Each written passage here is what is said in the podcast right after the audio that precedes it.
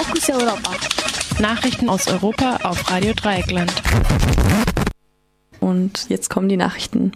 Zunächst der Überblick. Erdogan stellt Strafantrag gegen Böhmermann. Mit Bundeswehrausbildung zum Islamischen Staat. CIA-Agentin droht Auslieferung an Italien. Stahlarbeiter gegen chinesische Konkurrenz- und Klimaschutzauflagen der EU. Luxemburg bietet Frankreich Geld für Abschaltung von Atommeiler. Und nun die Themen im Einzelnen. Erdogan stellt Strafantrag gegen Böhmermann. Bei der Mainzer Staatsanwaltschaft ist ein Strafantrag gegen den Satiriker Jan Böhmermann eingegangen. Er wurde von den Anwälten des türkischen Präsidenten Tayyip Erdogan erstellt.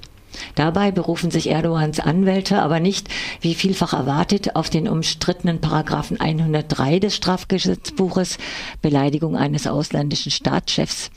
Der nach einem häufigen Antragsteller auch als Schar-Paragraph bekannte Paragraph würde eine Einwilligung der deutschen Bundesregierung erforderlich machen. Stattdessen setzen Erdogans Juristen auf den Paragraph 185 Beleidigung. Damit ist Einwilligung der Bundesregierung erforderlich. Außerdem fordern Erdogans Anwälte von Böhmermann eine schriftliche Unterlassungserklärung. Bis Mittwoch soll er erklären, dass er seine Beschimpfungen und Beleidigungen, Zitat, nicht wiederholen werde.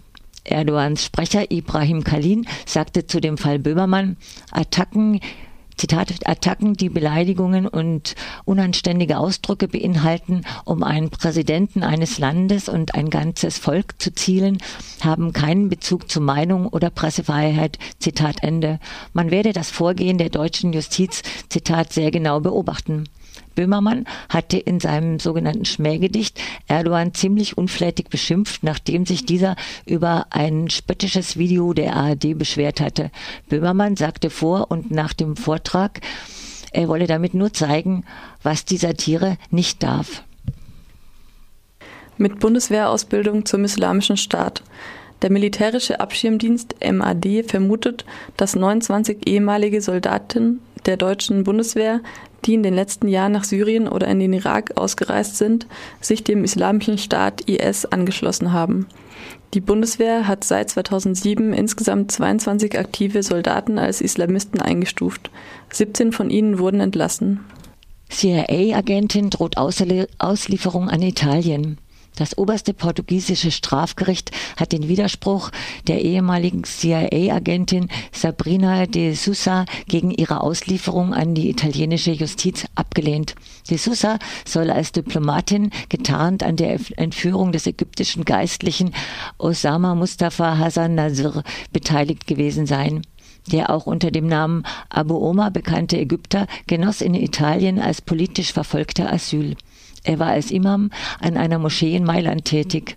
Im Februar 2003 wurde Abu Omar von CIA in Mailand auf offener Straße entführt.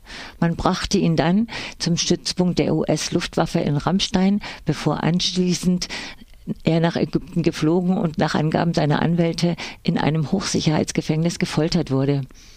Italienische Gerichte haben De Sousa und 22 weitere CIA-Agenten sowie Offiziere der US Air Force wegen der Entführung in Abwesenheit zu Haftstrafen zwischen fünf und zehn Jahren verurteilt.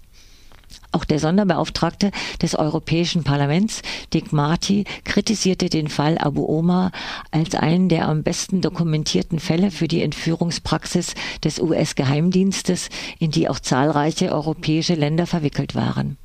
Als letztes Mittel gegen die Auslieferung kann sich de Sousa, die die portugiesische und amerikanische Staatsangehörigkeit besitzt, noch an das portugiesische Verfassungsgericht wenden. Stahlarbeiter gegen chinesische Konkurrenz- und Klimaschutzauflagen der EU.